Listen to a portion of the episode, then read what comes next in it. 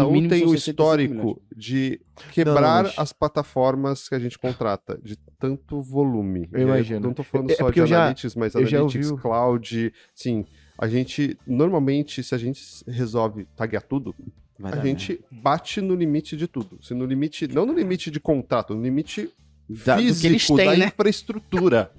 Não consegue fazer um- um- uma metodologia de migração em que a gente vai e al- altera um código e a gente Uhum. consegue rolloutar para todo mundo. Uhum. É, a- todo o processo de implementação de tag no Itaú acaba sendo feito de forma descentralizada pelos responsáveis de cada uma das jornadas. Esta parte da análise é, fica contida dentro dos times de produto. A gente acredita muito que Analytics não deveria ser uma área, mas deveria ser uma capacidade.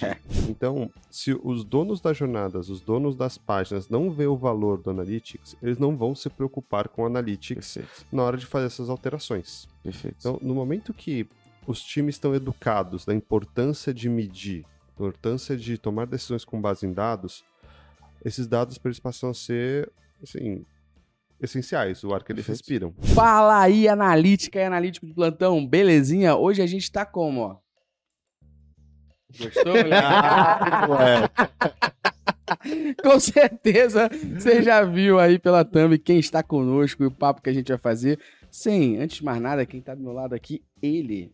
Quem é você? Eu sou Luciano Fialho. Luciano. Fialho, se tinha o nome que gosta. Cara, A gente podia ser só assim, né? Não, Podia ser pode só ter assim. graça. O Diamante Negro do Analytics ao meu lado aqui, ó. O brabo. né? Tava doido pra fazer esse podcast, Eu tô. Luciano. Tô doido. Tava doido pra fazer tava de verdade. doido de verdade. Tava também. enchendo o saco do Gustavo pra gente poder gravar isso. E eu tava enchendo o saco do convidado. Sim. Mas, nossa, eu enchia mesmo. E aí eu descobri um macete que era a filha dele acorda cedo. Então eu mandava no momento que ele tava com a filha. Era o momento que ele vai conseguir me responder diante de 70 coisas, tadinho, que ele vai fazer. Caio Tramontina, seja bem-vindo presencialmente ao nosso Analytics House, a nossa Analytics Talks. É um orgulho inenarrável ter você com a gente nesse podcast, na moral. Muito obrigado, prazer é meu. Muito obrigado pelo convite. É, tô muito feliz de estar aqui. A gente conversou tanto já remotamente, né? Mas primeira vez pisando aqui nesse Analytics House aqui. Foi. Muito prazer, prazer pessoal aí que tá assistindo a gente. Meu nome é, para quem não me conhece, meu nome é Caio Tramontina, sou Head de Tecnologia no Itaú, responsável pelas operações de Martech e Digital Analytics. Só. Só. E dono da Tramontina, Dono Fábio da- Oh, ia ser bom. ia ser bom. Ó, mas pra quem não conhece, Caio Tramontina, ó, é um dos maiores especialistas de Digital Analytics aí do nosso Brasil e América Latina. Uhum. Além disso, a gente conheceu o Caio porque ele também escrevia num podcast. E eu conheci Escreveu num blog. É, num, num blog, foi mal. Chamei o Caio pra conversar, trocamos uma ideia online, conversamos pra caramba. Aí a gente tinha um meetup aqui no Rio, que era o Meetup Analytics em tudo. A gente trouxe o Caio pra falar nesse meetup. Depois a gente. O Caio também já esteve nas duas edições do Analytics Summit. Vai estar na terceira edição agora também, que vai ser presencial. Então o Caio tá na história da Métricas Voz. Caio Tem- Hugo, a pessoa que. Eu, É. eu só mando. Tipo, às vezes que eu conversei com o Caio assim pro WhatsApp, era sempre tipo, cara, tu viu essa merda aqui, tá ligado? Ó, o Caio já escreveu artigo de dicas de analytics. O Caio já escreveu outros artigos no blog da Métricas. Se você scrollar aqui no Spotify lá pra baixo, talvez o quinto ou sexto podcast da Métricas Boss Lá é com atrás, Caio hein? Tramontina falando de modelo de atribuição. Maneiro. Olha só, é é histórico ele tá aqui. Eu falei pra ele, sabe qual foi o maior motivo de convencimento além do Web Summit pra ele estar aqui? Eu falei, é inadmissível que no nosso podcast agora, com a estrutura que tem, Sim. com a gente tendo Analytics House, não tem uma fotinho sua ali. Aí ele, Sim. tudo bem, A cara. galera não Não, sabe depois, disso, né? depois dessa chamada, não tinha como dizer não, né? A galera não sabe disso, mas todo mundo que vem aqui, a gente tem um mural de fotos Isso. que a gente, lógico que a gente teve essa ideia maravilhosa Mas num é. site. Porra nenhuma, a gente copiou do Primo Rico quando a gente foi lá. e a gente tem um mural aqui com todas as fotos de quem participa do podcast. Por isso que faltava a foto do Caio Tramontina. o Caio. E, e- o Caio A gente vai lançar um álbum de figurinhas disso. É, o Caio histórico, tá maluco. É, pô, mas isso é do caralho. Álbum do mercado, né? Ah, vou É. é. cara. Caião, é um prazer absurdo. Eu queria só que você explicasse um pouquinho a tua função no Itaú hoje, teu histórico também. Queria que a galera também soubesse mais quem é você pra forma de inspiração do Boa. mercado pra eles aí. Cara, é, eu gosto de me descrever como um nerd aficionado por dados. né? Então, é, eu sou engenheiro, na verdade, eu sou engenheiro eletricista, mas sempre gostei de desenvolvimento de software, desde moleque, desenvolvendo site, aplicativo. E rapidinho, no começo da carreira, já migrei para o mundo de Digital Analytics. Antes de ir para o Itaú, eu passei nove anos e meio no Google. em que eu passei por diversas vagas, diversas áreas, mas sempre numa perspectiva de como a gente usa dados para melhorar a aquisição digital, vendas digitais e entendimento do cliente. É, então, putz, fiz várias coisas diferentes, já fui responsável pela toda a consultoria técnica que o Google oferece para grandes anunciantes na perspectiva de Analytics, Google Tag Manager, é, Google Ads, toda a stack ali de Google Marketing Platforms, então, é, Bid Manager, Ad Manager, assim por diante, daquele mundaréu de tecnologia que a gente usa para servir o anúncio certo, com a comunicação certa, para a pessoa certa, entender se esse anúncio está funcionando, se está gerando venda na ponta. Cara, fiz muito projeto de integração de dados para a gente conseguir fazer essas coisas acontecerem. É, depois disso, mudei agora, faz um ano, não, vai fazer um ano que eu estou no Itaú. É, sou superintendente de tecnologia lá, responsável pelos times que fazem toda a mágica acontecer na escopo ali de Digital Analytics, Martech e aquisição digital. Só isso.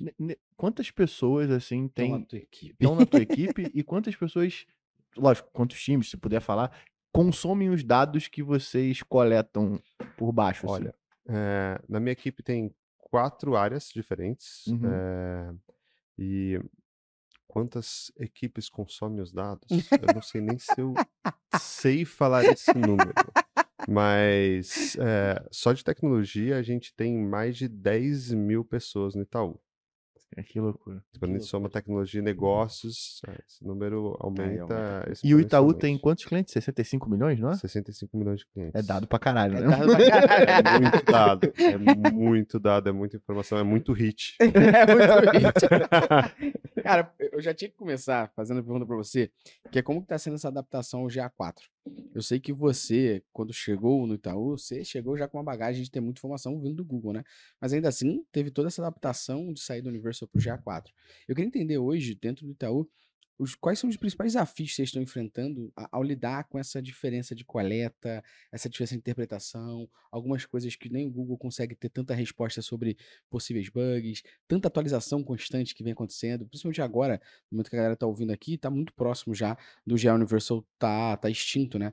Então, parece que o Google pegou o roadmap e falou assim, a gente precisa vai acelerar, para um vai cacete. acelerar. Então, como é que tem sido para vocês aí lidar com isso? A sensação que eu tenho aqui, no caso do Itaú, o maior desafio é a escala. Porque o que acontece? A gente, se a gente olhar o ecossistema do Itaú, a gente tem diversos apps. Então a gente tem o, o a gente chama de Super App, né, que é o aplicativo do Itaú Laranja, Personalité. Uhum. A gente tem o app do It, Itaú Card, é, Ion, empresas é, e alguns outros. Estamos em três já aí, olha a merda. Então, uhum. já cai já, nossos dados tudo. Já, já, deu, já deu Deve ser sete ou oito apps. Né, Multiplica isso por Android por e Android iOS. iOS. por dois. 16, Mais os ambientes web de Bankline, né? Ambiente pessoa física, PJ e assim por diante. Uhum. Na hora que a gente olha todo o ecossistema, a gente está falando de muitos canais diferentes. Perfeito. Adiciona caixa eletrônico, adiciona é, a central do gerente e assim por diante. Assim, quando a gente olha, são muitos o próprio canais. produto interno, né? Que é o gerente usando. Exatamente. E aí, além de serem muitos canais, dentro de cada canal a gente tem as jornadas, que são jornadas de produto. Diferente, por exemplo, de um e-commerce em que você tem é, templates pré-definidos para etapas do funil, quando você está falando no, no mercado financeiro, cada produto é muito específico. Então tem etapas muito específicas. Então a jornada de um produto de pagamento de Pix é muito, muito diferente de uma jornada de contratação de um cartão de crédito. Uhum. Então são telas específicas para cada jornada de cada produto em cada canal. Então na hora que você multiplica cada um desses eixos, você tem um mundo que precisa ser retagueado. Quando você multiplica isso por 65 milhões de pessoas, é, é muita coisa. Então a gente não consegue fazer um, um, uma metodologia de migração em que a gente vai e altera um código e a gente Uhum. consegue rolloutar para todo mundo. Uhum. É, a- todo o processo de implementação de tag no Itaú acaba sendo feito de forma descentralizada pelos responsáveis de cada uma das jornadas. Perfeito. Então a gente, como Digital Analytics, tem um trabalho de construir plata- plataformas de tecnologia, essa está sendo a nossa estratégia, que alavancam e aceleram esse trabalho de migração descentralizado que acontece pelos donos de cada uma dessas jornadas. Uhum. Isso é do caralho. Cê- porque realmente tô- A gente tá até falando no carro, né? Vindo pra cá. É diferente de você ter um e-commerce que você, sei lá, tem sete marcas. É muito difícil que um e-commerce trabalhe com sete plataformas de e-commerce diferentes. Vai ser uma. Então, o que você faz pra um, você consegue replicar pros outros seis. É, é muito diferente do que isso aqui. Porque são jornadas totalmente Que diferentes. iniciam no web e terminam no app. Exatamente. O cliente O cara B2B pode fazer o que ele quiser, sacou? Então, É. tipo, como você mensura o comportamento do usuário num ambiente Exatamente. que ele pode fazer o que ele quiser? Tá ligado? É isso. Exato. E aí, dentro desse, dessa situação aqui, como é que hoje é o time de analytics do Itaú na sua base ali? Eu quero entender muito mais como que ele lida com essas outras áreas da empresa. Então, como é que esse time ele lida com as áreas de produto, as áreas de marketing e afins ali em volta? É, vocês estão ali para poder servir o time, os outros times com dados e eles solicitam isso? Ou vocês Tem por si só têm essa, esse, esse, esse modelo proativo de gerar insight? A gente, dentro da área de Digital Analytics, a gente eh, tem um modelo de desenvolvimento de produtos de tecnologia e produtos de dados. Legal.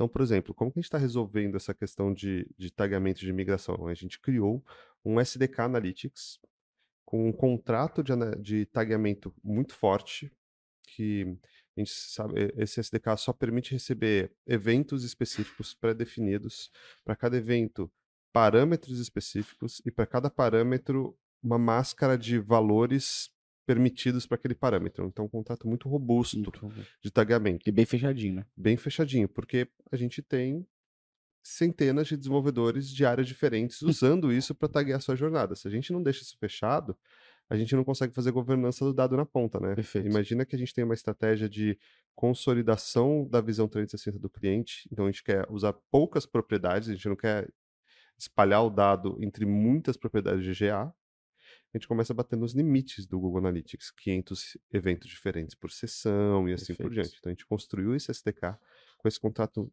bem mais fechado. Até dentro do, do próprio app, 500 nomes diferentes de eventos. Exatamente. Então, como o tagamento é descentralizado, cada dono de jornada faz o seu tagamento, a gente precisava padronizar o que, que é o permitido. E não, nesse, nessa escala, não dá para a gente trabalhar simplesmente com documentação Uhum. e educação. A gente tem que trabalhar com tecnologia para fazer isso, para garantir o enforcement desse, dessa E metodologia. é um SDK para Android, um SDK para E iOS um SDK web. do web. E aí esses SDKs têm o mesmo contrato de API forte, e, esse- e ele não é um SDK do GA4, ele é um SDK Analytics, porque Uhum. ele recebe essa informação e aí ele define isso aqui eu quero mandar para Analytics, porque tem valor analítico, isso aqui eu quero mandar para minha plataforma de MMP, isso aqui eu quero mandar para minha plataforma de segmentação de audiências e assim por diante. Uhum. E aí a gente abstrai toda essa complexidade, porque imagina que a gente teria que educar cada desenvolvedor e falar, olha, para você mandar o ID do usuário no GA, você manda no Firebase, você manda dessa forma, para Uhum. você mandar na plataforma de MMP, você manda dessa forma, para você mandar na plataforma de, eh, de segmentação de audiência, você manda dessa forma, assim. E aí, no Firebase, de acordo com o, a plataforma que o cara tá utilizando, ele tem um AppStance ID diferente, então tudo isso tem que ser Exatamente. configurado e abstraído. né? E aí a gente faz, o SDK faz toda essa abstração de inicialização de cada uma dessas plataformas, eh, e, e aí a gente tem um contato único de tagamento que faz o empoderamento de todas todos. essas, essas plataformas de, de mensuração. Então, esse é o nosso produto de tecnologia. A gente tem produtos de dados também, que a gente faz toda a democratização do dado que chega do Google Analytics e das outras plataformas dentro do ambiente do banco, já de forma eh, governada, documentada, com melhores práticas, para que os times de produto das suas respectivas áreas consigam usar esse dado. Perfeito, perfeito, perfeito. Eu acho que com essa Mas, pergunta aí... rapidinho, nesse caso, vocês só provisionam a tecnologia e extraem esses aí. dados. É, a- a- nesse caso, o que eu queria entender é se vocês, por si só, têm que fazer as análises para poder entregar os insights também. A Vocês gente. fazem parte da discussão ali. né? O, o banco é muito grande. Então, o que acontece? Dentro de algumas agendas, por exemplo, agendas estão muito próximas de growth, de, eh, de vendas digitais, a gente provê já eh, melhores práticas, eh, boilerplates, como consolidar dado de mídia com dado de analytics para criar essa visão de funil, Perfeito. consolidando com dado de negócio, para essa agenda de growth, vendas digitais, marketing digital.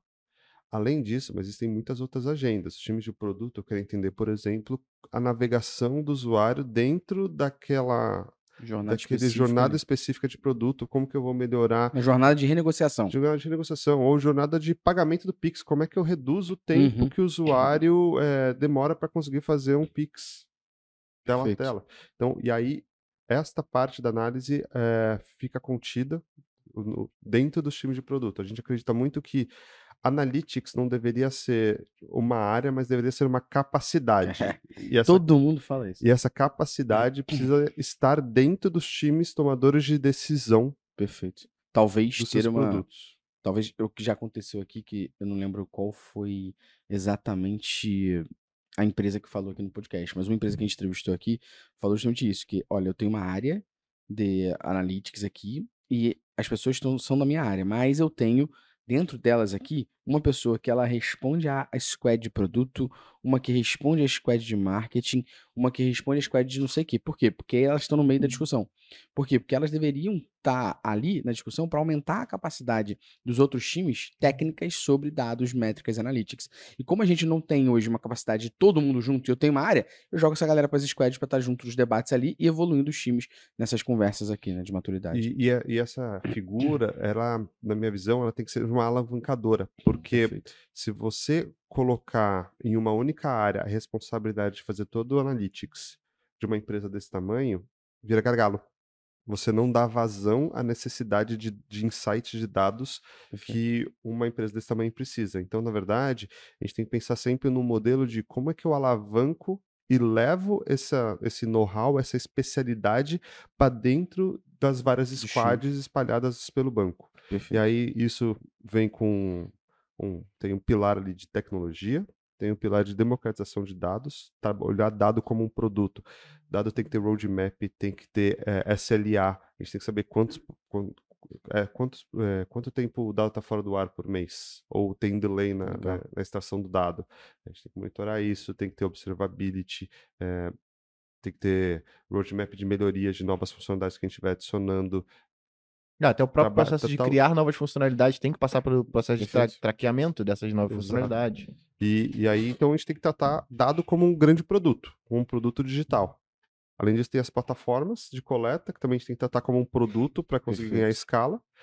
E educação. A gente tem que conseguir pegar esse know-how e colocá-los dentro das squads. A gente não pode se tornar gargalo e Perfeito. como uma fila de pedidos de insights, né? A gente tem que conseguir transferir esse conhecimento para dentro, descentralizar para dentro das áreas que estão tomando as decisões do dia a dia.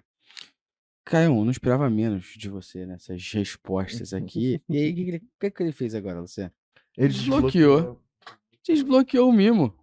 Ô, louco! É, compadre. A gente Ah, aqui dá presente pra Posso galera. abrir já? Pode, Pode, pode, lógico. Pode sim? Vai abrindo esse presente, se você for gostando, vai lembrando assim dos nossos pontos lá no Itaú e tal, se quiser. É. Não sei se você Ah, ah. consegue. Agora vocês me pegaram, hein, cara? Eu sou um amante de café. Eu sei que você se amarra em café, e aí eu separei esse exclusivo pra você.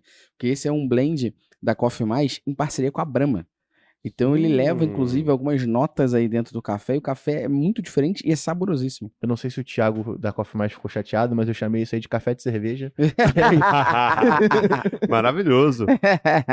Cafezinho da Brahma, que é bom. Esse é um dripzinho, tu abre, bota água quente, porra. É. Melhor parada. E a usabilidade dele tá direito ali, ó, tá explicando certinho. Sim. sim. Essa daí, essa Ah. parada que você vai abrir agora, você não tem. Você vai Vamos ter e lá, vai vamos lá. completar sua coleção, cara. Vamos ver, vamos ver. Você tem a caneca do Analytics podcast. Talks. Agora sim, Só hein? que aí tá vendo o número 100, é porque a gente passou de 100 episódios, cara. Então agora que a gente passou de 100 episódios aí, a gente tem a canequinha só pra quem participa com a gente aqui. Essa daí é. Você tem outras 70. Ah, mas essa aqui mas vai completar a daí coleção. completa a coleção, pô. Muito obrigado. E quando, eu- quando eu tava tomando água aqui, eu falei assim, pô, essa caneca aqui eu não Eu não cara. tenho. Eu gostei desse logo, achei legal pra caramba. Bom demais. Agora eu já tenho, muitíssimo obrigado. Pô, agora vamos falar dos patrocinadores aqui, né, Luciano? Sim, com certeza. Mas ele ganhou camisa ali também. Ganhou a cara. Mamba falta Negra, ele tem camisa. 70. Ele tem Ele 70. tem do Summit, ele tem menos X mais nada, ele tem o Web Analytics, ele, É, ele nem- tem a história da Métricas ali. Se ele quiser fazer um museu, ele Não, pode. ele tem a caneca. O Web Analytics é mais, mais que gráfico bonitinho. bonitinho. Preta Sei. e branca. Preto e branco. É Adoro relíquia. essa caneca. Ele pode fazer um museu da gente, se quiser. Ah, garoto. Essa é a Mamba Negra. Essa aí eles já tem. Agora tem mais 70. Aí. A Mamba Negra do Analytics. Perfeito. Inclusive, quem Essa- quiser. Faz, faz sucesso essa camiseta no trabalho. já- viu? ó, Eu- eu Faz uso- sucesso, cara. A pessoal gente gosta. tem parceria com a O Reserva pessoal Inc. gosta mesmo? Vamos mandar O pessoal mais, vamos mandar mais uma Vamos mandar mais uma pra pra pra galera. Mas a gente tem a parceria com a Reserva Inc., cara, e todo dia que eu abro meu e-mail tem venda. Isso é Inclusive, como é que a galera pode garantir a mamba negra do analista? Exatamente, a nossa parceria com a Reserva Inc. Você tem o link aqui, 20% de desconto. E aí você vai poder comprar não só essa camiseta, mas as camisas que a gente tem lá de page view ao caralho, enfim. Tem, você sabe que a gente é. Não seja um printeiro, Não sabe seja que a gente é. printeiro. Adora inventar moda, vocês vão lá comprando lá. que A os- mamba negra do analista. Exatamente. Falaram, inclusive, pra mim que a oportunidade única que as pessoas têm de mandar em direta. Exatamente, É pro chefe é usando as camisas. O cara já abre a, a reunião com a camisa, aí aquele chefe meio tipo. Hipo, é o ripo, tá ligado? Aí já, opa, peraí, esse maluco aqui vai me fuder nessa reunião. E quem quiser garantir o Coffee Mais? Coffee Mais tem também link aqui, a esse 20% de desconto pra você poder garantir seu drip coffee, mas também tem cápsula, tem uma porrada de coisa lá. Café em grão, Café, café, em grão, muito bom. Eu bastante café. Inclusive, bastante. nesse momento que a galera ouve, já tem o, lançamento. Sim, do café crema lá, intensidade 10. Boa. Pra galera que gosta de café bem forte, a embalagem inclusive pretinha pra poder identificar toda a usabilidade das E onde a galera pode encontrar as palestras do Caio sobre o Summit e saber tudo Ele só vai me dando, tá? A gente vai falando aí. Ele levanta, você corta. Exatamente. Ah, Métricas Mais Prime, mais de Ó, 20 cursos por aqui, ó. Por um acaso eu vim com essa camisa. Achei ela depois de um tempão. Mas mais de 20 cursos lá pra você. Fiz a porra do curso de Google Tag Manager. Estava me enchendo o saco. Vai fazendo lá. A galera tem me dado bastante feedback sobre o curso de Google Tag Manager. Positivo. Então, maneiro isso. Quero ver vocês assistindo lá e aprendendo junto com a gente. Boa. Link, de, link sem desconto, que a gente cansou É, de dar tá desconto pra descrição vocês, você mas tá na aprender tudo. descrição. Beleza? Inclusive, vários debates. Inclusive, tem a palestra que o Caio participou do ano passado, que a gente falou sobre como medir a atribuição em um mundo sem cookies. Olha só, já à frente do nosso tempo. Né? Exatamente. Olha só, em 2022 falando sobre isso, e o Google só vai matar isso em 2024. Olha só que loucura. É, é, fala que vai matar, ainda vai. A gosto de Deus, né? O que, ele não, o que ele não faz com o JA4, né? Que, com o JA Universal, que ele diz que vai morrer e tá morrendo mesmo, com o Cook todo ano ele dá uma zoando. Por falar em cookies, a nossa pergunta aqui é justamente sobre o debate que a gente tem visto bastante, e principalmente por conta de GDPR, LGPD, fim de cookies, a gente tem visto muito o debate sobre third party cookie e first party cookie. Eu queria primeiro que o Luciano contextualizasse pra galera o que é um third party cookie e um first party cookie, para Uhum. depois você, Caio, poder trazer pra gente como é que vocês estão lidando com isso dentro do Itaú, porque eu sei que você tá com um case muito foda sobre esse, esse tema. Boa. Vamos lá, First Party Cookie é um cookie que foi setado pelo seu próprio domínio. Isso é muito técnico, mas é Dá um um, exemplo. é um cookie que você setou para poder definir. É... Entrei no site da Métricas Boas, é entrei, meu... no site, entrei, no, entrei no site da Métricas Boys e marquei lá a opção de ah, tema Dark ou tema Light. Eu Uhum. armazeno aquilo num cookie primário e aí eu que é consigo. da cap- Métricas Boas. Exatamente. Não é do tá- Google Analytics, Não é, exemplo. não é, exatamente. E aí, o cookie do Google Analytics ele é de terceiros. Então, nada. Todo cookie que é setado por uma plataforma que não a sua é de terceiros. Então, um beleza? exemplo, se a gente implementa via Tag Manager, Facebook, o Google Analytics, eu implemento o Google Ads, isso tudo tá rodando no meu site. Quando o usuário acessa, eu tô enviando essas informações que estão no cookie para terceiros, que terceiros são essas ferramentas que eu implementei. Exatamente. Certo? Agora, E- se a Métricas Boss cria o seu próprio cookie, ela tá jogando para ela mesma. Exatamente. E, e é isso, nesse caso, tem uma diferença de é, é, first party cookie para first party data, certo? First party data é você ter os seus dados coletados e consumidos por você, processados e tudo mais. E aí o third party data é você pegar essas informações dos seus usuários e vender não, mas você municiar as ferramentas de mídia para poder gerar informação e gerar inteligência de dados, certo? Isso aí. O cara trabalha no Google 9 anos, ele tem Não, ele, não, Ele sabe, ele ele, sabe. Foi, ele foi parte Não, da não. discussão. Exatamente, ele definiu isso. A- as plataformas, até pouco tempo atrás, elas eram muito baseadas em cookies de terceiros. Então, o próprio, por exemplo, o Google Analytics, ele, manda, ele salvava um cookie de terceiro ali. Quando você habilitava aquela funcionalidade de eh, Edge Networks, na- Uhum. eu não lembro qual era o nome exatamente lá na, na UI do, Era- do, do Google Analytics, né? Para você conseguir Uhum. medir, ter uns- alguns relatórios adicionais Aham. no Google Analytics sobre idade das pessoas. Eram informações demográficas. Isso. Boa. Perfeito. Isso. Ele usava um cookie de terceiro para fazer essa, esse blend. Então ele Ele usava usa o- até hoje, usa né? até hoje. G4 Ele usa também. o cookie de terceiro junto com o cookie, o cookie, o first party cookie ali. É, É. Até porque o, o próprio cookie que seta o client ID do usuário, ele é um first party cookie. Esse é um first party cookie. E agora as plataformas estão cada vez dependentes mais de first party cookies. Então o Google Analytics passou a usar muito mais esse cookie do Client ID, menos o third party cookie e outras plataformas diversas.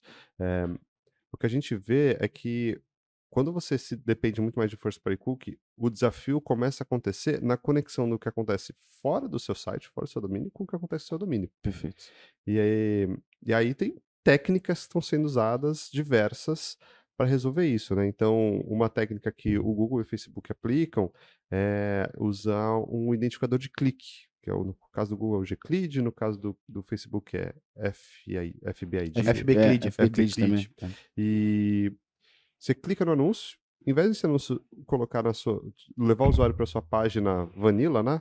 Ele manda o usuário para sua página e ele adiciona um, Não, e uma antes disso, chave e- enorme E ali antes na, disso, na é, URL. quando você, até no, no- nem ser no anúncio, mas até no próprio Google lá, quando você clica numa URL de resultado de busca, e aí você clica no anúncio, ele te leva para uma URL antes, contabiliza esse clique lá e depois te redireciona para a página cá. de destino. Exatamente. E aí, nesse caso, ele vem com esse hash que é o, que é o Gclid. Que é aquele código gigantesco. Exatamente. Então, ao invés dele salvar no seu navegador as informações, Uhum. na verdade, ele salva do lado dele esse hash, te joga pro seu, joga o usuário pro seu site e aí fala assim, olha, esse ID do Force Party aqui, ele veio desse mesmo hash. E aí lá no servidor ele consegue fazer o match. assim. Pô, então ele clicou naquele anúncio que custou tanto, Perfeito. que, que te- desta campanha que teve tantas impressões, tantos cliques, assim por diante, para poder fazer a atribuição.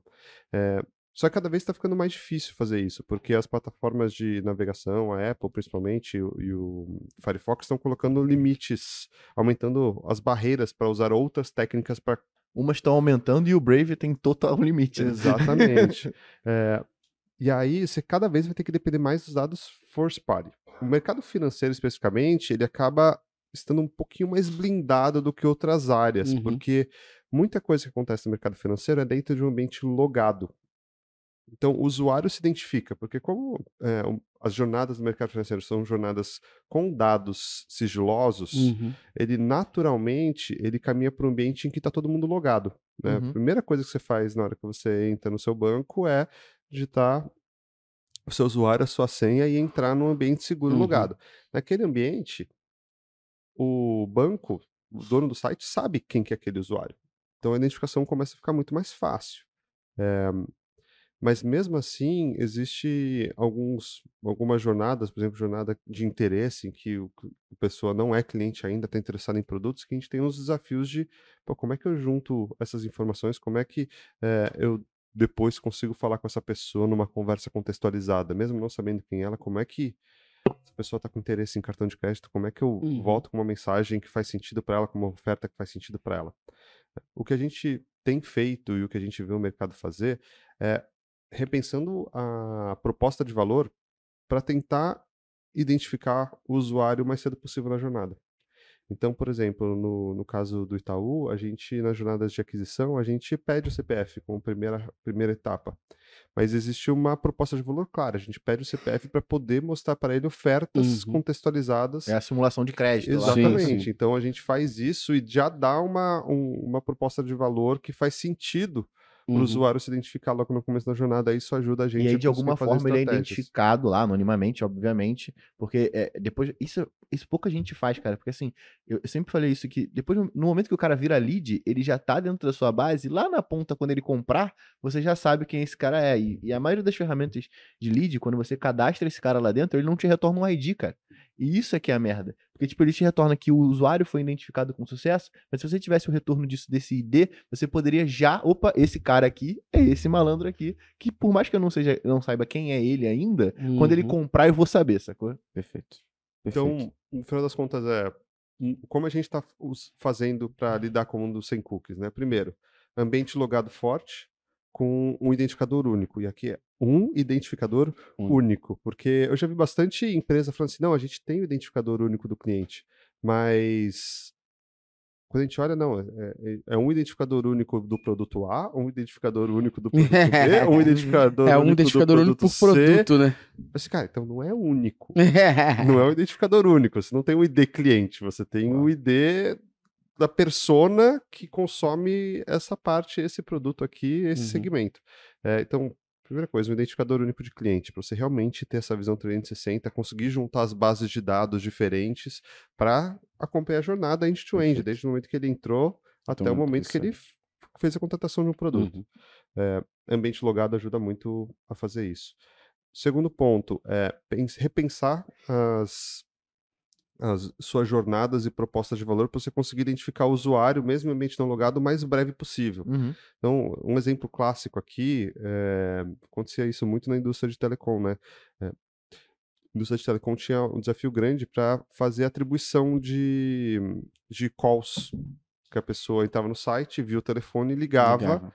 e aí não sabia qual que foi a origem do tráfego que gerou aquela ligação. ligação, né? Ela veio por uma mídia paga, veio por uma Uhum. mídia orgânica, veio por uma mídia direta. E aí muitas empresas mudaram o fluxo. Então, na verdade, você entrava no site, aí você, em vez de ter o telefone, tinha eh, nos passe o seu telefone que a gente Uhum. liga para você. E aí Você digitar. digitava o telefone, ok, seu celular E aí tocava. E aí a empresa conseguia saber a origem do tráfego, porque agora ela tem uma chave única de identificação. Ela, Perfeito. ela mudou a jornada, mudou a proposta de valor. É, eles falaram, "Ah, eu ligo você em menos de um minuto e assim por diante. Criou Uhum. uma proposta de valor ali Uhum. para que o usuário forneça uma informação identificável para ele conseguir fazer um match da- É, e, e- conseguir até juntar em os bancos de dados. tem e-commerce que faz isso. Se eu não me engano, acho que ele ainda tá assim desse jeito, mas eu lembro do Compra Certa, que era exatamente isso. Ele Sim, tinha a proposta de você logar antes, inclusive, de você ver os produtos É, que o estavam lá Compra. Certa, porque o Compra Certa fazia isso também porque você tinha que ser convidado. o Não, Compra sim, Certa era um. hoje em dia não é mais preciso ser é, cobrado, não, é porque era uma parada de, de benefícios do, Sim. da Whirlpool, né? Sim, e aí, e aí você. Eu, eu achava isso muito interessante, porque a gente chegou a trabalhar com eles durante um tempo e a gente conseguia ter o track do usuário tipo, completo, assim. Porque o cara tinha que logar ou tinha que se cadastrar né? para poder entrar dentro do site e fazer uma compra, sabe? Então, e aí para fechar, é, tem momentos que a gente não vai conseguir fazer esse match, né?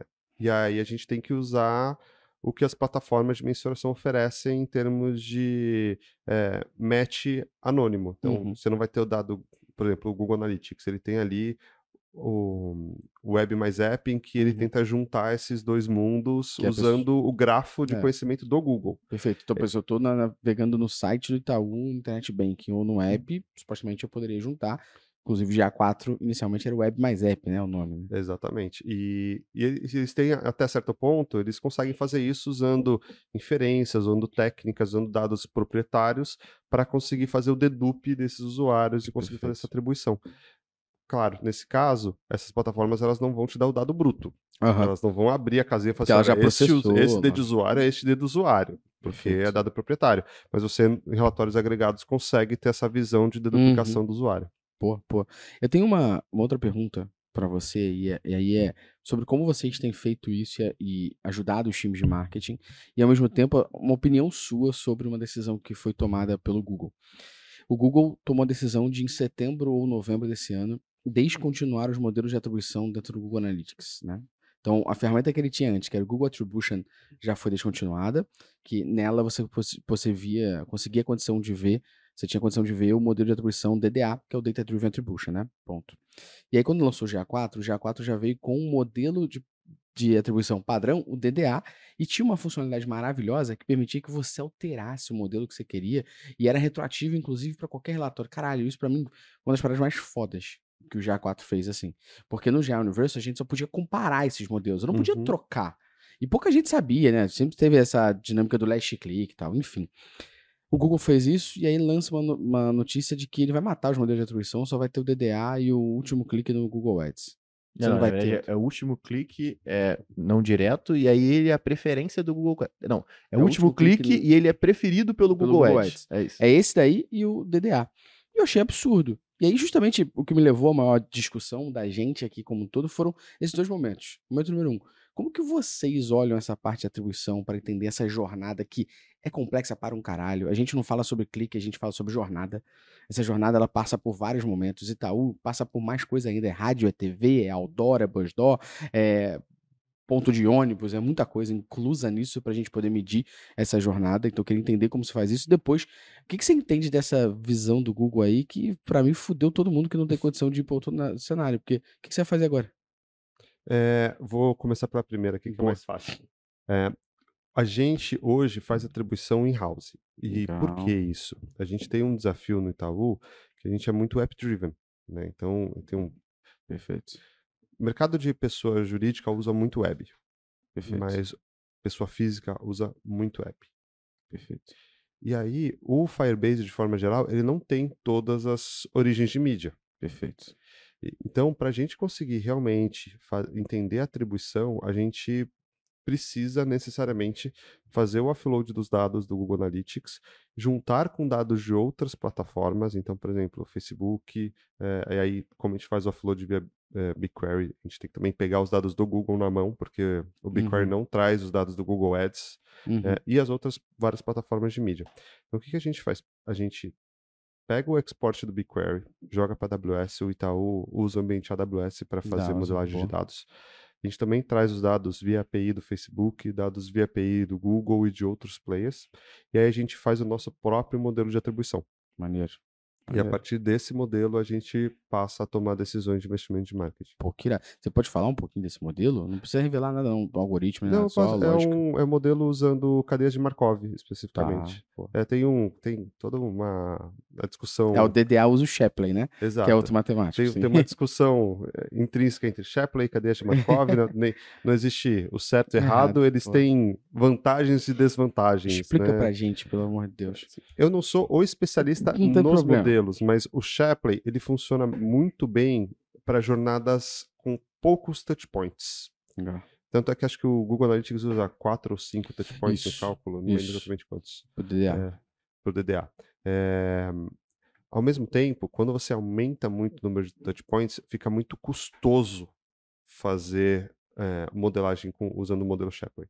De processamento de dados mesmo, porque Perfeito. o Shapley ele, ele faz as comparações de permutação, né? Isso, então se ele eu trocar essa jornada aqui, se- como exato, funciona. vamos pegar, ah, todo mundo passou por exatamente esses touchpoints, tira um dos touchpoints, vê qual que foi o É. delta e ele faz todos esses cálculos de todas essas permutações para entender o impacto de cada, de cada É. Perfeito. canal em cada lugar da jornada. Pra galera, o o Shapley ele tem uma teoria que é a teoria dos jogos. E pra poder entender que um jogador joga favorece mais o resultado do que outro, ele testa esse jogador em outras posições e com Uhum. outras duplas. Troca jogador para origem mídia, é isso que o Google faz no DDA. Ele fala o seguinte: para eu poder entender que o orgânico de fato tem 36% de participação nessa jornada, eu analisei ele em outros touchpoints de outras jornadas. E eu entendi que quando ele é o segundo momento da jornada do usuário, ele tem 36% de participação. Então ele faz dessa forma. No fundo, no fundo, ninguém entende muito bem o algoritmo do DDA ali, né? Porque teoria é essa. Essa, essa é a teoria. E aí, como ele faz isso, conforme você vai aumentando o número de, de canais, número de etapas, você aumenta exponencialmente o Exato. cálculo, porque ele tem que testar, fazer todas as permutações. Então, é, ele tem essa limitação. A- o modelo de cadeia de Markov, ele tem como vantagem o fato de que ele, ele é mais resiliente a jornadas mais longas Uhum. mas também tem um desafio maior em termos de, de, de setup, Uhum. não é algo trivial de fazer, não tá no Google Analytics, você tem que fazer na unha. Então tem, tem alguns poréns, Poréns também aí. em cada um dos modelos. Boa, mas então vocês usam o modelo de vocês por fora e analisam dessa maneira. Então, os times de marketing, por exemplo, quando eles querem entender a atribuição, eles consultam fora do GA. Exato. Na eles forma como vocês. E o próprio time de dados fornece para eles essas informações. No dia a dia, assim, para otimização do dia a dia, usa as ferramentas. Perfeito, que assim, já a gente tem. tem que ter é, dado quente para fazer análise, fazer mudanças é, Hoje dia a mesmo, dia amanhã, de, é, bem táticas ali do- de campanha, mas quando a gente está olhando resultados, decisões mais estratégicas, a gente usa essas análises mais robustas. Porra, porra. Minha outra pergunta que a gente separou aqui é sobre uma coisa que afeta todo mundo no dia a dia de Digital Analytics, que você sabe pra caralho. Que é, cara, eu acredito que numa empresa como Itaú, tendo você como superintendente dessa área, não acontece. Duvido que você não saiba quando é que vai ter uma atualização nova de um app. Ou a versão nova de um site que vai subir. Porque, cara, o que isso acontece no dia a dia, as pessoas não entendem o impacto e acham que é simples, é absurdo. A gente já falou algumas vezes aqui de um exemplo que uma empresa mudou a versão da plataforma de e-commerce e mudou isso numa quarta-feira, sendo que sexta era sexta-feira de carnaval. E aí a empresa acreditou que de quinta e sexta seria possível taguear tudo, resolver tudo com o GA e deixar o GA redondo. Cara, não, não é. Sacou? Primeiro você tinha. Pra fazer uma mudança dessa, isso, na minha opinião, isso é um projeto. Esse projeto você tem que olhar todas as áreas e perguntar pra área quanto tempo ela leva pra fazer aquilo. E não achar e subjugar isso. Esse é, um, esse é um, um lado. E o outro lado, é o lado, pelo menos a gente vivenciou e vivencia muito menos hoje, Porque acho que a gente deu tanta porrada pública que assim no mercado sobre isso. E também tentou educar A tanto os nossos tanta não, a clientes. gente dá porrada no onboarding do No cliente. onboarding, sim. A gente educa merda. o cliente ali no onboarding, né? Sobre esse, esse relacionamento, que é justamente, pô, você vai lançar uma página, você não pode avisar que vai lançar hoje, mano. Me avisa antes, porque a gente consegue criar um workspace aqui parado pra subir na hora, você não ficar sem taguear nada. E isso afeta muito os dados, afeta muito a coleta da informação e você pode ficar sem informação ou informação errada ali. Eu queria entender como é que vocês fazem isso pro site e pro app no Itaú, porque a gente sabe que deploy é uma coisa constante, mudança é constante. Mas como é que a gente pode estar tão antenado ou tão integrado com as áreas para que essas mudanças a gente possa participar e os tagueamentos não se percam ali, né? É, esse é um desafio não tá Mundial. é mundial. assim. Tam- no Itaú também temos esse mesmo desafio. É, eu acredito que tem alguns pilares que a gente consegue agir para mitigar esse Legal. problema. Assim.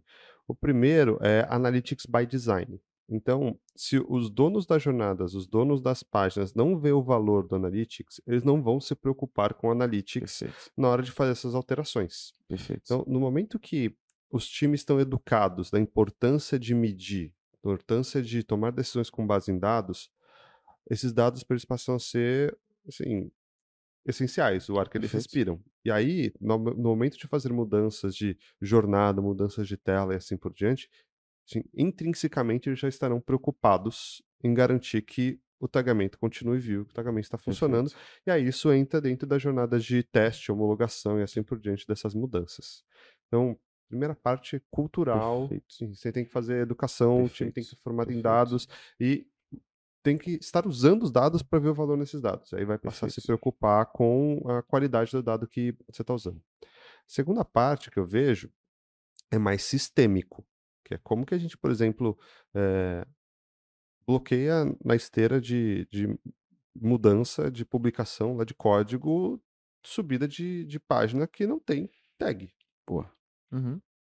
Bloqueia sistemicamente, cara. Não tem, não tem a tag, não, não tá mensurando, não, deve, não deveria subir. assim. Uhum. se, não, ah, se dá para bloquear, então coloca um alerta gigantesco na frente da tela do dev e fala assim, e, e monitora esses números. Assim, ó, esse mês teve tantas subidas que não teve tagamento. É, e, e mostra, por exemplo, o valor da perda disso. exatamente. Se a gente perdeu tantas informações e isso prejudicou a gente em X. E aí, por último, o- a forma como a gente está fazendo no Itaú é volta àquilo que eu estava comentando, que era o nosso próprio SDK. Porque que entra num assunto de observability, né? Como é que a gente. Então, os dois primeiros é para evitar o problema. Mas também tem uma outra parte que é como a gente detecta rápido o problema e Perfeito. age em cima disso. É, e aí, para a gente fazer isso, a gente tem que conseguir fazer observability do dado, monitorar esse dado e ver que, putz, começou a dropar, começou a aumentar o direto.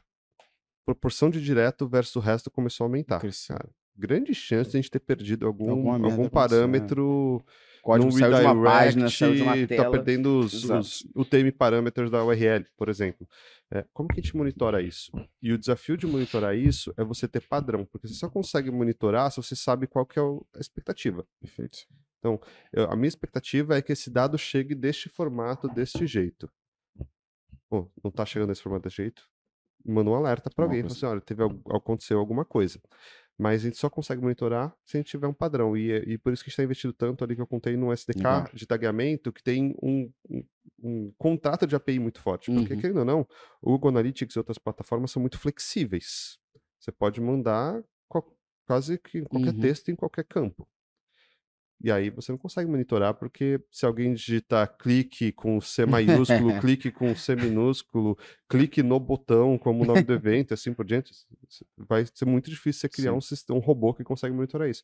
No momento que você padroniza a forma como o dado tem que chegar, fica muito mais fácil você criar eh, robôs, análises que permitem que você detecte esses problemas mais cedo possível e ajude Pô. a fazer o rollback. Até uma Não, o que a dica. gente fez- O que, o que a gente fez, né? Eu fiz para colocar num cliente específico que ele precisava de uma, uma biblioteca em TypeScript para poder implementar. E aí o que eu fiz foi exatamente isso. Eu podia falar que qualquer parâmetro poderia ser aceito e foda-se, o data layer push vai exibir e vai receber essa informação em cima de qualquer coisa que você possa enviar. Porra nenhuma, eu- padronizei. Então, tipo, os nomes do- dos eventos tem que ser um texto e tem que estar nessa formatação aqui. E aí a gente meio que criou esse esquema de validação. É bem interessante porque, de, de fato, tira muito do problema, mas, pô, eu acho que e, assim, eu tava vindo pra cá escutando um podcast e como que a inteligência artificial poderia ajudar a gente nesse caso, né? Tipo, porque tem alguns, hoje já, é, é, alguns, algumas IAs que o GitHub tá utilizando que ele analisa o código daquele pull request e verifica o que aquele dev implementou e, e não só em que linha, sabe? Ele contextualiza. Olha, ele fez isso utilizando essa biblioteca, ele vai contextualizando. E, pô, seria uma puta solução meter Sim. ali e dizer, ó, tá faltando traqueamento aí, pull request foi rejeitado, sacou? Pô, acho que tem uma dica pra, pra galera também que pode, pode estar com uma empresa ainda começando ou montando, estruturando sua área e tal. Se você usa o GA4, ele tem os alertas, né? Então, hoje, principalmente se você tem o web, você consegue ainda criar um alerta de, de hora ali, que antes não era possível no Universal, né? Você só tinha semana, mês e, e semana, quinzena e mês. Agora você tem hora, dia, semana, quinzena e mês. É bizarro. Aumentou um pouquinho isso. E aí tem uma, uma parada que o próprio Google faz, que ele já cria os insights automáticos. Sim. Só que você pode criar um insight para você, de alerta de hora em hora, por exemplo, e existe uma configuração específica que é tem anomalia. Exato. E esse ter anomalia é justamente isso, é quando aquela informação que ele sabe que tem um padrão X crescer muito ou cair muito, ele vai te avisar que tem uma anomalia. Anomalia positiva ou negativa é anomalia. Então, Uhum. se cresceu muito, você tem que entender por quê. E se caiu muito, você pode entender por quê. E foi justamente dessa forma que a gente conseguiu descobrir algumas coisas na Métricas Boss até de anomalia positiva e negativa. Vou dar um exemplo. Toda, a gente percebeu, e a pergunta que você me fez hoje, eu trago aqui, tá? Toda vez, a gente criou lá um, um tem anomalia, toda vez que tem uma origem de tráfego, XPTO, eu criei um segmento de origem de tráfego LinkedIn, falei, toda vez que essa, essa origem de tráfego tiver anomalia, você me avisa. E aí, toda vez que a gente tem uma atualização do GA4 e a gente atualiza essa atualização do GA4 e publica no LinkedIn, a gente passa a receber esse alerta no GA4 que tem anomalia. Por quê? Porque o LinkedIn cresceu pra cacete comparado ao que ele traz pra gente, porque a gente publicou uma novidade do GA4 Sim. e tá todo mundo desesperado querendo saber que porra é essa que foi publicada. Então, dá pra você fazer isso pra descobrir, poxa, que interessante, está funcionando, vamos correr atrás, ou até descobrir problemas. Porque uma, uma anomalia positiva, como por exemplo, o direto crescer muito, pode ser um problema, Pode. não uma coisa legal, né? Então, acho que esse é um ponto É, uma interessante que a anomalia interessante de se medir é transação zero, sabe? Zero, sem nem anomalia. Você Ou não um uma alerta. anomalia dentro da Isso aí transação. pode criar um alerta toda vez que a transação foi igual a zero. Não, não, tu- Né? tudo bem, você pode ser objetivo, mas uma queda também pode A indicar brusca, um, assim, um um exemplo problema, claro. um determinado fluxo, um determinado método de isso- pagamento. É, lá ele mostra todas as métricas nesse momento que você pode selecionar. Então você pode selecionar as métricas ali para qualquer parada que seja interessante.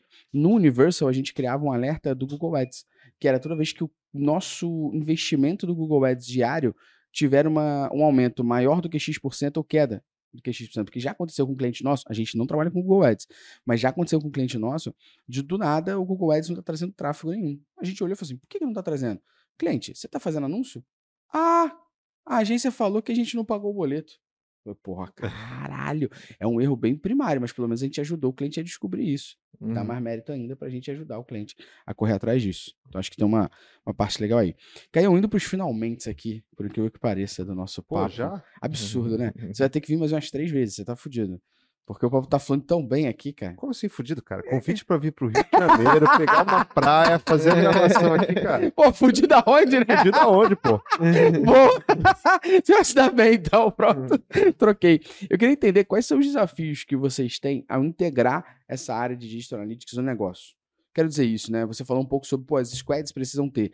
Só que quais é que são os desafios disso? Porque ah, o que a gente vivencia no momento, assim, você vivenciou, tua vida inteira vivencia hoje, eu, eu acredito, que é, a gente tem um ponto que é, eu tenho que trazer a, a discussão, o debate dos times de dados para dentro de todas as áreas. Show. Isso é muito bonito até a página 1, quando a gente fala de dois pontos principais, que é eu quero mensurar, e porra, o time vai me ajudar a entender como eu mensuro isso. E número dois, o dado conveniente é a minha opinião, né? Então esse dado está mostrando uma coisa positiva que eu queria. Agora, quando vocês monitoram isso e trazem para o dia a dia alguma coisa que não é conveniente à opinião de uma área ou de alguém, isso se torna um pouquinho mais diferente. Eu vou dar um exemplo aqui, podcast que a gente gravou sobre estatística para quem odeia número, a Amanda Gasperini, ela falou isso, que uma vez ela fez uma análise para um cliente mostrando que os anúncios que ele fazia na TV só traziam 3% de aumento de acessos ao site. E se o foco dele, como ele havia dito, do anúncio na TV era trazer acesso, não estava gerando tanto valor. E o cliente devolveu para ela a seguinte frase: tá faltando fé na sua análise. Eu falei, cacete! Essa frase guardei na minha memória, assim, ó. Nunca mais eu esqueço. Então, como é que são os desafios de, de fato, integrar isso dentro do negócio? Para que não seja um a mais, seja uma discussão sobre track by design, entre outras coisas que você já mencionou aqui. a forma como a gente está fazendo isso lá no Itaú, resolvendo esse desafio, é usando comunidades integradas. Legal. Então, a gente não tem, na maioria das áreas, a gente não tem a área de negócios, a área de tecnologia, a área de design, a área de dados. A gente tem uma comunidade com suas RTs, suas release trends e suas squads que tem OKRs comuns, né? Então, uma RT, pensa num time de algumas dezenas de pessoas, eh, que tem suas metas, seus Uhum. OKRs ali, Objective and Key Results, de aumentar o engajamento do cliente, de resultado de, de vendas, eh, de resultado de NPS do cliente, assim Uhum. por diante. Dentro dessa, embaixo desse guarda-chuva desses OKRs, tem pessoas de tecnologia, pessoas de negócio, pessoas de produto, pessoas de dados, pessoas de design. Então, isso ajuda um pouco a mitigar esses, esses problemas de não, não minha, minha percepção eu vou usar vou com a minha percepção e vou ignorar os dados porque no final das contas você tem um time muito mais multidisciplinar para conseguir fazer as perguntas certas Perfeito. e os questionamentos certos Uhum. então nós, isso acaba este modelo na minha visão reduz essa polaridade, ah, dados versus negócio, tecnologia versus Perfeito. produto e assim por diante, porque no final das contas não é tecnologia versus produto, porque todo mundo são, na verdade, skills, capabilities diferentes no mesmo time, mesmo indo atrás do mesmo OKR.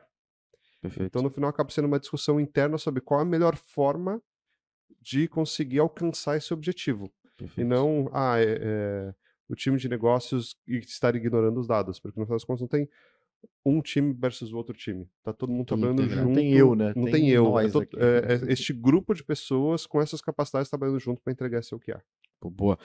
A gente vai te fazer duas perguntinhas aqui agora, finais. A primeira eu vou deixar você pensando, Uhum.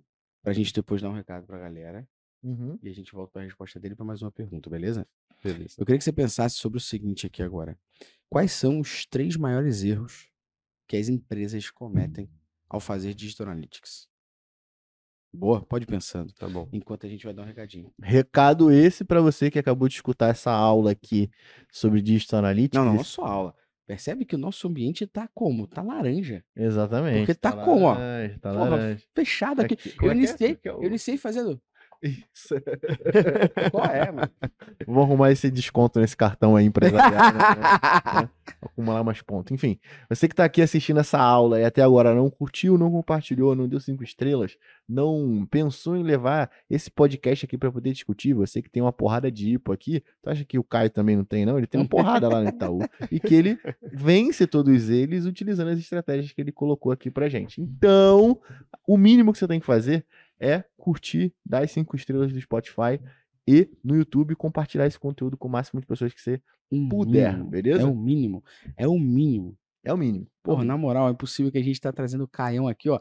De novo, outro sequestro que a gente fez no Exato. FCM. Eu fui sequestrar ele no hotel. Sim. O hotel dele é lá na minha casa, eu cheguei Não, não lá. tinha nem como fugir. assim, Cheguei na porta do hotel e ele tava lá esperando aí. Vamos? Igual o segurança, velho. O Uber já tá aqui.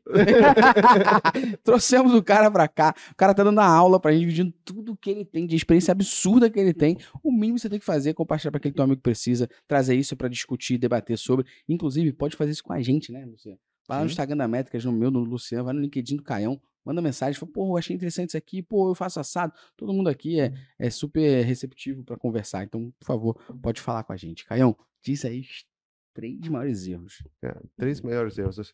Um primeiro que, que eu vejo acontecendo bastante é assumir premissas como verdade. Então, Boa. assume premissas como verdade e aí roda com base nisso. E não usa os dados para validar isso, usa os dados só para otimizar em cima daquelas premissas que foram definidas primeiro. Boa. Então, assim, na minha visão, a gente tem que pensar em Digital Analytics como vamos definir quais são as hipóteses, em vez de, Boa. não, a gente sabe que isso é melhor, vamos fazer desse jeito e a gente vai melhorando. Não Ou é então, isso. tipo, assumir que eu já sei que não vai funcionar, então já vou fazer de outra maneira. Exatamente. assim, No vamos final, definir. tudo é teste. Tudo é teste. E, e quando. e não, não só tudo é teste, né? Assim, teste coisas que a gente realmente não sabe. Porque eu vejo muita gente com medo de testes que deram errado. Como se existissem testes que deram errado. Assim, você tem que Uhum. assumir que você não sabe a resposta do teste. Porque se você faz Se um você teste que você sabe não que faz vai teste, né? aumentar, que vai aumentar o CTR, que vai aumentar a venda, cara, Não, Não, faz é o teste. Já implementa. Só coloca no ar.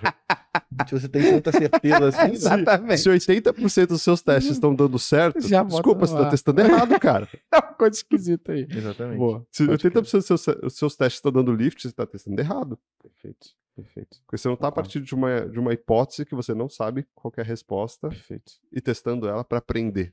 Perfeito. Você tá simplesmente validando algo que você já Concordo. sabe o que É, deveria é- ser. é você tem que fazer o teste para invalidar a tua hipótese, não validar, porque se validar você implementa. Aqui na métrica a gente criou uma regra, toda vez que a gente pensa na hipótese para levar para o cliente implementar ou para a gente transformar isso num teste, a gente traz quatro cenários. O cenário ruim, que é, tava desse jeito, ficou pior depois da implementação. O cenário ok não mudou em nada. Então, se isso gerar um esforço para você de implementação, não faz sentido mexer. O cenário bom, que é a gente fez e melhorou. E o cenário irado, a gente fez e melhorou além do que a gente esperava. Então são quatro possibilidades de dar o cenário. Dois eu não vou mexer em nada e dois eu vou mexer em alguma coisa. É. Então, tipo, eh, tá alinhado com o cliente desde o momento da hipótese, que assim, a gente pode fazer e não gerar nada ou piorar. Porque se eu soubesse que o resultado disso, eu não tava falando pra você. O, o teste não tava fazendo a conta dos quatro possíveis cenários que podem acontecer, né? É isso. O segundo que eu acredito é. O erro é pensar que tagueamento e mensuração é coisa de tecnologia. Ai, obrigado. Obrigado. Pode rir. Por- Pode dar um, Sim. pode dar um sorriso. Não, vou esperar ele continuar, vou esperar ele continuar. E tem dois pontos aqui. Tem um. Não. é, faz o seguinte. esse- negócio de tagamento, de, de tagamento mensuração é muito complexo. Mede tudo. Aí depois eu entro na plataforma e tiro os relatórios que eu quero. Cara. Você não tem um É porque não paga cheque, não paga. Mas a gente vai fazer isso no Itaú, 65 milhões de pessoas lá, vai medir todos os eventos, tá ligado? Pra cá. Ah, sé- Sério, sem Não cortar a pergunta, palavra. mas vocês têm, tipo, uma ideia de volumetria de mês, assim? Cara, é, eu não, não sei se eu posso abrir, mas Tá. é muita. É assim. O Pô, Itaú mínimo tem o 65 histórico de quebrar mas- as plataformas que a gente contrata, de tanto volume. Eu E aí imagino. Não tô falando É só porque de eu já- Analytics, mas eu Analytics, ouvi Cloud. Sim, a gente, normalmente, se a gente resolve taguear tudo, Vai a gente bate no limite de tudo. Se no limite, não no limite de contrato, no limite Da- físico têm, da né? infraestrutura. Então, a gente tem que ser, hum, assim, muito cuidadoso com o que a gente quer medir, como a Uhum, gente quer medir, perfeito. porque o estrago é grande, assim, o volume é muito alto. É, não, então, eu tô dizendo isso porque eu estava escutando um podcast que a galera do, Ita... pô, é, do, galera. do Data Hackers lá, e a galera tava falando com a galera do Itaú, e aí eles, vocês têm uma plataforma que provisiona tecnologia para infraestrutura de dados lá. E aí o cara tava falando, eu não vou lembrar o nome do cara, acho que era o Figueira, a galera tava... Figueira? Então ele tava falando que era algo em torno de 8 petabytes. E assim, Petabytes. Você nem Não sabe o que é um quanto. petabyte. Nem O máximo sabe. que eu ouvi até hoje foi tera, vai. Exatamente. Eu ia até, eu ia até fazer uma brincadeira. Quantos petabytes, para quantos HDs eu preciso de um tera para poder fazer isso? Para poder ter uma dimensão de. Não, assim, Analytics, a gente tá falando de tera a dia. Tera dia. Isso é muito Só pra louco. galera ter noção, né? Isso é muito louco. Caralho. E você aí reclamando com cardinalidade. Vo- Voltando ao que você tava falando, você tava falando que pra galera não achar que isso é um problema de tecnologia e querer mensurar tudo. E aí, porque às vezes eu, eu vejo em alguns casos né, é, negócios falando assim, não, eu não sei exatamente o que eu quero, então vou mensurar, Mensurar tudo, porque isso é muito complexo, tag, é, tagamento é complexo. Pede pro time de tecnologia mensurar tudo. E Mensurar aí, tudo é um ato isso- isso preguiçoso gera- que não sabe o que é medir. isso gera diversos problemas. O primeiro é, você não, não trouxe o momento de reflexão sobre o que, que eu quero medir, para Uhum. onde eu quero ir, qual que é a minha missão, o que, que eu quero medir, o que, que faz sentido pro negócio. Esse é o primeiro problema. Cara, você está adiando uma conversa que é estratégica e Uhum. importantíssima. O segundo problema é que você está onerando muito o time de tecnologia e, cara, quanto mais tags você tem implementada, mais tags você tem que dar manutenção. Mais chance de alguma coisa dar errada lá na frente. No Uhum. final das contas, vira débito técnico. E o terceiro, você gera muita sujeira nas suas plataformas de analytics. E aí, quando você realmente quer fazer uma análise, o relatório não carrega, você não sabe qual que é o nome do evento que você precisa usar para saber. Ah, pois eu quero ver quem que passou por aqui e depois clicou nesse botão. Ah, Eu não sei nem qual é o nome do evento, de quem passou por aqui, clicou nesse botão, porque eu não participei dessa tomada de decisão. E aí a pessoa que está analisando não consegue fazer as Uhum. análises. Ou a plataforma está muito lenta, porque tem tanto dado lá, tem tanta sujeira que você não consegue fazer os filtros que você quer, estoura ali a, a, a amostragem do Google Analytics, assim Uhum. por diante, ou demora nas queries. Então, para mim, esse é um, o segundo grande erro ali, é hum, terceirizar, tomar decisão sobre o que, o que mensurar. Você vai jogar pro outro, você decide essa porra aí. Tá. Exatamente. Pô, gostei, gostei. Gostei. Eu tenho uma última pergunta pra você, eu vou dar uma introdução maior pra ela. É, o Ricardo Capra, que é um dos caras mais, mentes mais entusiastas aí de dados no Brasil também, ele, na palestra dele do Web Summit, aqui no Rio, ele falou sobre que o futuro, não tão distante, é que todo mundo seja um analista de dados. Porque os dados eles vão estar descentralizados e que as pessoas vão precisar fazer. A gente aqui na Métricas Boas já fala isso desde o momento que a gente surgiu em 2015, que a gente fala, cara, existe uma pessoa que é especialista em analytics, mas saber interpretar e analisar dados você precisa para a tua vida, para o que você faz no teu dia a dia. Mínimo, se eu, não importa a área que eu tenho, desde uma área de social, a uma área de conteúdo, a uma área de performance, eu faço uma ação, tenho que medir a reação. Medir a reação é analisar a métrica, saber como ela é calculada e como eu interpreto isso. Então, a obrigação de todo mundo para mim é saber o básico de analytics, métricas e dados da sua área. Baseado nesse contexto todo, eu queria te fazer uma pergunta, que é, para você, o que, que você entende que é o futuro dessa área de Digital Analytics? Você acredita que a gente vai ter. Posso dar mais contexto aqui? Hum. Você Tá acredita- com cheque assinado pra cagar regra. Fica à vontade. É, tá bom. é para você. É, tua, Fica à é vontade. tua, tua opinião 100%, tá? Exatamente. Você acha que a gente vai ter gente extremamente técnica para terceirizar essa tomada de decisão aqui sobre o que eu Não, mas não, implemento? nem, nem e uma galera só de negócios. mas pra de fato meter a mão na massa e utilizar o SDK no ponto de É, vista prático, sabe? Pensando no lado, eu vou ter pessoas de tecnologia que vão ter a habilidade de implementação ou tagueamento, ponto. E eu tenho pessoas de negócio que vão ter a habilidade de interpretar esses dados e transformar em decisão. E ou de você acha que vai ter uma outra dados também. profissão, outro profissional aqui, ou essas ferramentas vão ajudar a ser um pouco mais automatizáveis essas paradas? É, minha visão. A gente vai Ah. ter. O mercado, olhando, dando um passo para trás, o mercado está indo num sentido de cada vez mais você ter é, wallet gardens, né? Que são esses jardins murados. Então, isso faz com que os dados das várias plataformas não naturalmente se conversem. Perfeito. E com os dados fragmentados em locais diferentes, a gente não consegue tomar decisão. Então eu vejo sim o desenvolvimento de uma especialidade ali de coleta e ETL, assim, data engineering forte, para a gente conseguir juntar esses dados que não estão normalizados. Putz, a plataforma do Facebook fala uma, eh, o dado está de um formato, o do Google está de outro formato, o seu dado de analytics está em outro formato, com Nenhum uma deles granularidade diferente, e aí cada um desses na sua nível de granularidade eh, original não se conversam, a gente Uhum. tem que Uhum. achar um, um meio de campo para conseguir juntar essas informações. Tem os dados de sistemas produto, né? É, comprou, não comprou. No caso do mercado financeiro, né? Qual foi o, o, o retorno sobre aquele investimento e assim por diante, que também estão em outros, outros locais com outros Uhum. formatos. Então eu vejo que a carreira do engenheiro de dados vai continuar crescendo. Legal. A carreira da coleta também, porque cada. A, gente, a, des- a- a fragmentação do ecossistema acontece também sob uma perspectiva de tecnologia. Então, Firefox, Safari, Android, iOS, cada um cada vez mais tem APIs mais específicas para Uhum. mensuração, com requisitos diferentes, com capacidades diferentes. Então, o mundo da coleta também vai ser cada vez mais especializado para a gente conseguir juntar esses ecossistemas. Mas isso está dentro de Data Engineer ou você está falando de ter uma divisão? Tipo, é, aqui é a galera que só coleta, esse cara é o cara que provisiona a infra- infraestrutura aqui.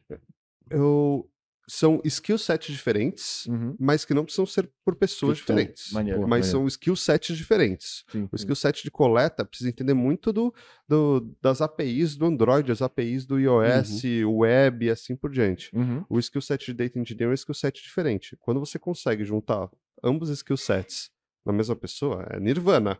Aí é. É, é. Ó, ó, É o- galera, quem, é quem- unicórnio, quem quer ser unicórnio. unicórnio aí, ó, fica a Unicórnio. dica, fica a Uhum. dica. E, e aí, por último, eu acredito que a parte de análise do dado, isso precisa, é, vai cada vez ser um- uma capacidade cross, porque a gente está num mundo cada vez mais data-driven. Então, Perfeito. a tomada de decisão tem que ser a partir de dados. Os Perfeito. dados precisam estar prontos e palatáveis para serem usados, mas assim, lá no Google, os melhores product managers com que eu trabalhei eram aqueles que conseguiam entrar e fazer query, fazer SQL ali para Uhum. para conseguir responder as perguntas ah, e validar hipóteses sobre o produto que eles querem construir. Uhum. Então eu acredito bastante nesse modelo em que, eh, sob uma perspectiva de, de negócios, é, cada vez mais as, os times de negócio têm skills analíticos e conseguem manipular dados para fazer suas análises. Perfeito, eu, eu concordo plenamente, só adiciono duas paradas que é, número um, cada vez menos saber interpretar os dados, entender como eles funcionam e de onde vem, vai ser diferencial, vai ser obrigação, isso é o mínimo que se É. espera. Para mim isso já é a realidade de hoje. Eu não contrataria para minha empresa uma pessoa que não sabe a parte básica dela. Não faz sentido, porque você vai mensurar o teu resultado baseado no quê? Então, para mim, isso aqui acho que é obrigação, não diferencial.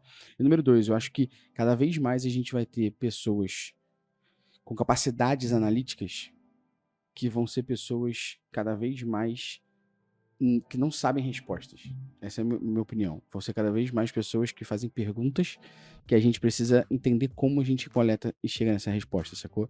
Eu acho que esse vai ser um diferencial que vai transformar as pessoas nas senioridades. Então, beleza, se isso aqui é desse jeito e não funciona dessa maneira, por que que da maneira XYZ dessa forma aqui não funciona? Uma pergunta que ninguém sabe, mas que faz sentido, tem um contexto, tem uma orientação e que agora a galera vai entender como que a gente pode pensar para isso aqui funcionar. E eu acho que é ne- são nessas viradas, inclusive, que a gente começa a descobrir oportunidades, genialidades ali. Eu acho que cada vez mais a gente vai ter que ter umas pessoas com esse entendendo contexto, entendendo áreas, negócios. Então, vai ter um espaço muito grande para um generalista que sabe falar com todo mundo para fazer perguntas orientadas a dados que façam sentido para o contexto do negócio, sacou? Eu gosto de falar, transforme afirmações em hipóteses. Hipóteses. Perfeito. Não, isso, é, você tá afirmando isso, né? Vamos fazer o seguinte, vamos transformar numa hipótese. A gente precisa validar? Vamos colocar Vamos testar. lista de hipóteses que a gente precisa validar aqui para Uhum. continuar nessa, com essa direção. Perfeito. Perfeito. Moral, Luciano, sabe o que, que faltou para esse episódio ficar completo? Um chopp? Um chopp com Um chopp petisco. um chopp com os petisquinhos Ficaria aqui mais na umas beira da três praia. horas. Opa, aí tá. Na beira da praia, chopp petisquinho na beira da praia. E no final a gente vai pagar com o teu cartão Itaú. Não, porque o cara que trabalha numa loja de roupa, ele tem desconto pra poder comprar peça. Quem trabalha no Itaú deve ter desconto. né? Caio, queria te agradecer imensamente por esse papo, cara. Foi incrível. Um prazer sempre. Prazer e continua nosso. convidando que eu apareça aqui. É, vamos aí já, continuar. Convite pra vir pode pro Rio fazer podcast e dar um pulinho na praia? Eu não continuar. tô negando, não. e a galera que tá ouvindo vai poder ver o Caio falar justamente sobre First Party Data dentro do Analytics Summit, nosso evento, dia 1 de julho, presencial em São Paulo. Exatamente. Exatamente, o link vai estar na descrição aqui também estar na galera poder lá. ver. Vai ter Itaú, vai ter Bradesco, vai ter Nubank, vai ter gente A gente é a única empresa que consegue juntar todos os bancos. Eu vou fazer isso agora. Sabe, eu falei que eu quero que no ano que vem a gente tenha uma mesa de modelos de atribuição a gente vai colocar o Google, o Facebook, o TikTok. Vamos falar, pessoal, vamos dar, Tá, vamos, vamos aqui. vamos fazer a Jake Dama. A gente vai ser o apaziguador. Vocês podem entrar em consenso? Pô, A gente vai fazer o apaziguador. A gente pode dar a mão aqui assim agora, todo mundo, e falar assim: Ô senhor, vamos pensar numa forma única de medir essa porra. Caião, obrigado demais. Muito obrigado. por ter tirado um tempinho aí do seu Web Summit também. E o Itaú também te fornecer, tá trocando essa ideia com a gente aqui. Muitíssimo obrigado mais uma vez. É um grande prazer, eu que agradeço. A gente que agradece. Como a gente falou pra você já antes, era inadmissível que não tivesse um podcast contigo aqui, presencial, e sua fotinha vai estar no mural já já. É isso. Boa. Paz de Cristo, pessoal. Até a semana que vem e Até tchau. o próximo. Valeu! Valeu.